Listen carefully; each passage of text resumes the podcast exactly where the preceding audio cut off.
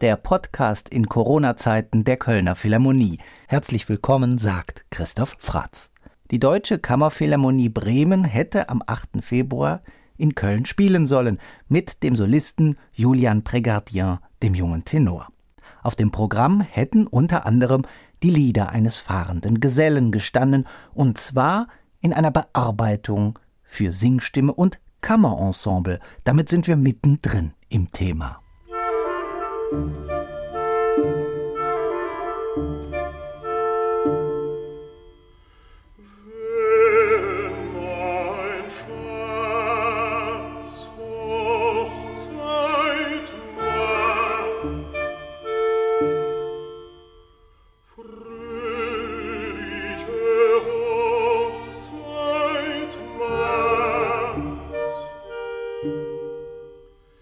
So hat Olaf Bär 1999 mit dem Linos Ensemble eine Fassung der Lieder eines fahrenden Gesellen für Kammerensemble aufgenommen.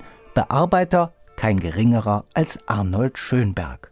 Im Sommer 1918 bekam Schönberg die Idee, einen Verein zu gründen, der es sich zur Aufgabe macht, Zitat, Musikwerke aus der Zeit von Maler bis jetzt seinen Mitgliedern allwöchentlich vorzuführen. Dieses Zitat stammt von Alban Berg. Der hat mitgerührt bei diesem Verein für musikalische Privataufführungen. Und dafür arrangierte Schönberg unter anderem die Lieder eines fahrenden Gesellen. Die Besetzung Flöte, Klarinette, Klavier, Harmonium, Streichquintett und natürlich Gesang. Die Gesellenlieder sind keine Neuinterpretation des Originals durch Schönberg, sondern eine reine Kammermusikfassung. Sie entsprechen also der Absicht Malers, reduziert in der Besetzung durch den Malerverehrer Schönberg. Der originale Klang bleibt also erhalten. Es gibt mehrere Aufnahmen in dieser Kammerversion von Schönberg, etwa mit Roderick Williams oder John Bröchler und dem Schönberg Ensemble unter Reinbert de Leo 1993. Und noch eine, nämlich mit weiblicher Stimme. Bernarda Fink 2013 sehr eindringlich und nuancenreich gesungen mit dem Gustav Mahler Ensemble.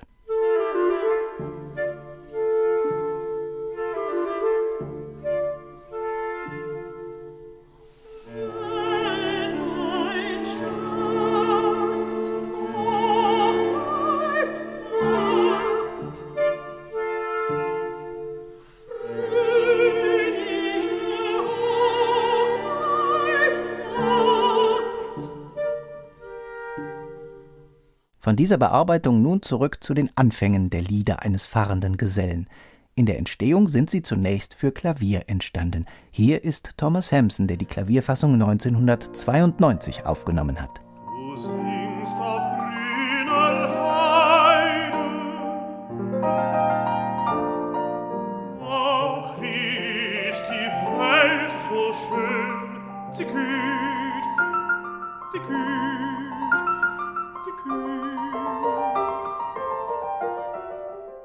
Ich habe einen Zyklus Lieder geschrieben, Vorderhand 6. Die Lieder sind so zusammengedacht, als ob ein fahrender Gesell, der ein Schicksal gehabt, nun in die Welt hinauszieht und so vor sich hin wandert. So Gustav Mahler in einem Brief 1885 an einen Freund. Er schreibt auch, es ist ihr gewidmet. Sie kennt sie nicht. Was können Sie ihr anderes sagen, als was sie weiß? Also im Hintergrund steht natürlich eine flammende Liebe und inzwischen wissen wir auch, wer es ist. Johanna Richter, Koloratursopranistin am Kasseler Theater, wo Mahler damals als zweiter Kapellmeister engagiert war. 24 Jahre war er alt. Es gibt tatsächlich in diesen Liedern eines fahrenden Gesellen durchaus Biografisches. Das hat auch Thomas Hampson gesagt über diese Gesellenlieder. Immer wieder, so Hampson, eröffnen sich Blicke in seine, in Mahlers Persönlichkeit. Eben hatten wir die Klavierfassung mit Thomas Hampson. Etwa zehn Jahre nach ihrer Entstehung für Klavier hat Mahler sich diese Lieder noch einmal vorgenommen. Inzwischen war er in Hamburg engagiert als erster Kapellmeister und dort hat er seine Gesänge orchestriert. Und in dieser Fassung ist der Zyklus dann zum ersten Mal im März 1896 in einem Konzertjahr der Berliner Philharmoniker aufgeführt worden. Von Hemsen mit Liedbegleitung nun zu Hemsen mit Orchesterbegleitung. 1990, live aufgenommen mit den Wiener Philharmonikern und Leonard Bernstein.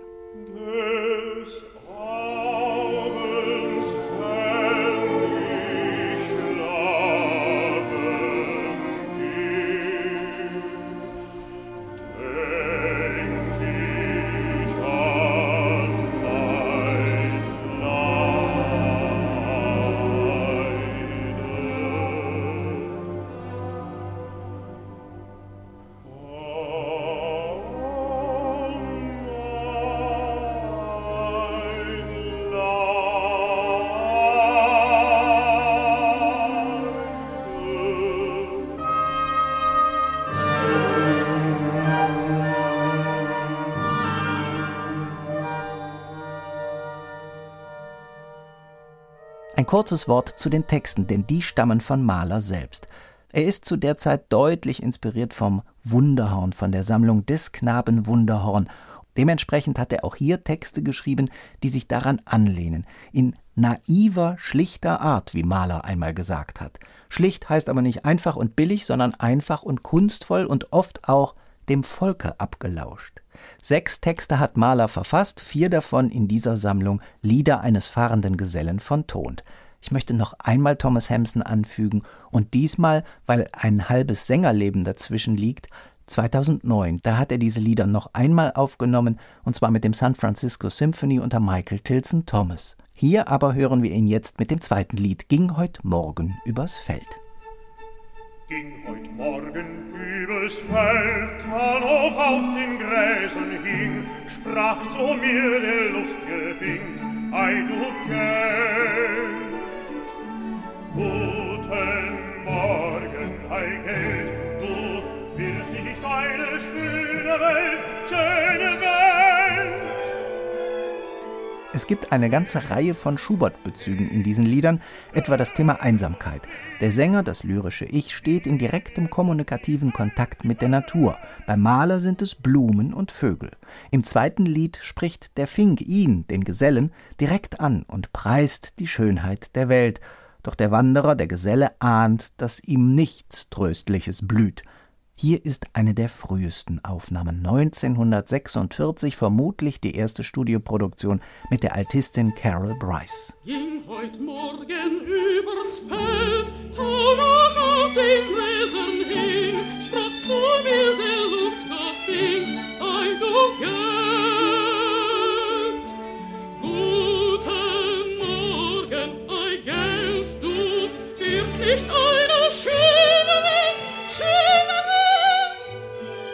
Damit sind wir in den Anfängen der Aufnahmegeschichte. Das war 1946 das Orchester Pittsburgh Symphony unter Fritz Reiner. Dann ging es Schlag auf Schlag. 1947 Mezzo nennen Merriman und Eduard von Beinum mit dem Konzertgebauorchester.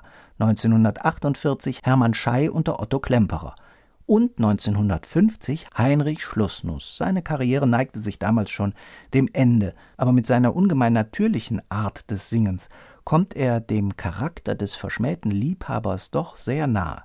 Der Dirigent war damals Winfried Zillig und der erweist sich als wirklich guter Begleiter, weil die vielen Tempoänderungen hier deutlich herausgestellt werden. Die Musik bewahrt dadurch ihre ganz eigene Unruhe. Wie mir doch die Welt gefällt, heia! Das war 1950. Ein Jahr später taucht in der Diskografie ein großer Name auf, Dietrich Fischer-Dieskau. Und zwar ein Live-Mitschnitt von den Salzburger Festspielen, anno 51, aber damals noch eben mit Fischer-Dieskaus noch sehr natürlicher Stimme. Die Wiener Philharmoniker spielen unter Wilhelm Furtwängler. Jupiter und ich, Begegnungen mit Furtwängler. So hat Fischer-Dieskau in seinen Erinnerungen das Kapitel mit Furtwängler und über die Zusammenarbeit beschrieben und er hat dabei einige negative Urteile aus seiner persönlichen Anschauung relativiert. Sechsmal kommen Furtwängler und Fischer-Dieskau in den frühen 50er Jahren zusammen, in Salzburg, wie bei dem erwähnten Live-Mitschnitt, in Wien, London, Berlin und im Rahmen der legendären Tristan-Aufnahme von 1952. Und in diesem Umfeld ist wohl auch die Aufnahme mit dem Philharmonia Orchestra, Furtwängler und eben Fischer-Dieskau der Lieder eines fahrenden Gesellen entstanden. Eine glänzende Aufnahme, sehr expressiv, vor allem im dritten Lied. Ich hab ein glühend Messer. Ich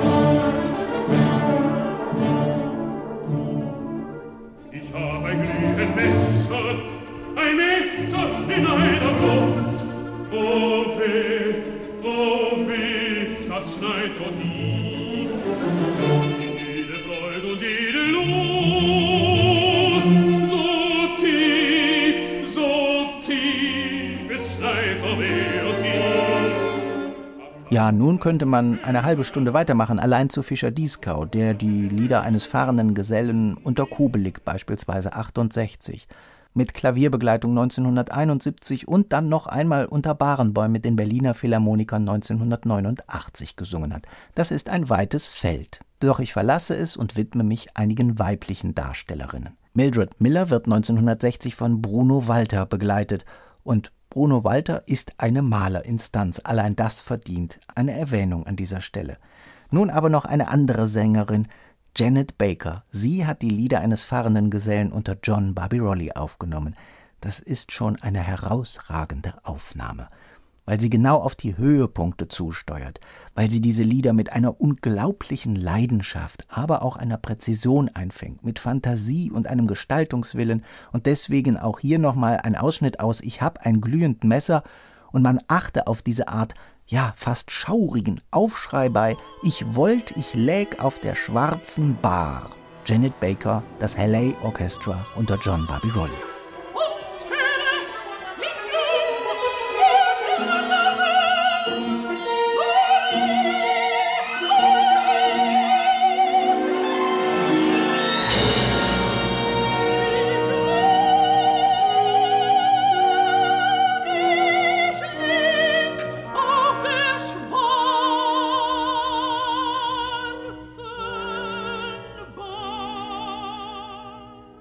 Noch einmal möchte ich auf die Nähe zu Schubert zu sprechen kommen. Sie zeigt sich auch im vierten Lied. Das erinnert ein bisschen an Schuberts Lied vom Wegweiser in der Winterreise. Es ist nicht nur der Wanderrhythmus, es ließen sich auch noch andere Details nachweisen, dass Mahler hier sehr bewusst Bezug auf Schubert nimmt. Die zwei blauen Augen von meinem Schatz. Hier wird die Winterreise verlegt in die Sommerzeit. Und nun möchte ich noch mal zu einem der herausragenden Liedsänger der Gegenwart, Christian Gerhaher. Er hat diese Lieder zweimal aufgenommen. Zunächst mit seinem Stammpianisten Gerold Huber 2009 und man achte auf das Verhältnis von Wort und Klang, von Text und Musik. Die zwei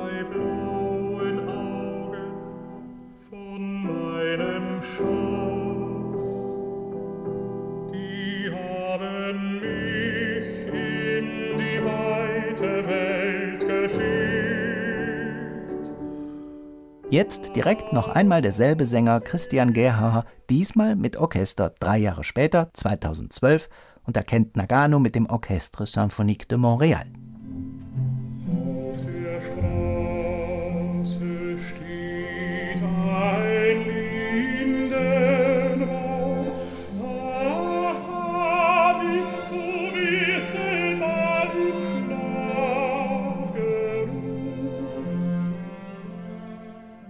Verabschieden möchte ich mich heute mit einer Interpretation des Vaters des Solisten, der eigentlich hätte auftreten sollen, mit Christophe Prégardien. Und zwar mit dem Schluss des vierten Liedes. Er hat die Lieder eines fahrenden Gesellen mit Michael Gees 2006 aufgenommen. Eine Aufnahme, die überzeugt durch Prägnanz und Eindringlichkeit, durch klare Deklamation, aber auch durch lyrischen Gestus. Und das Ganze wird zusammen in Einklang gebracht werden. Dazu mit dem sehr reflektierten Michael Gees am Klavier.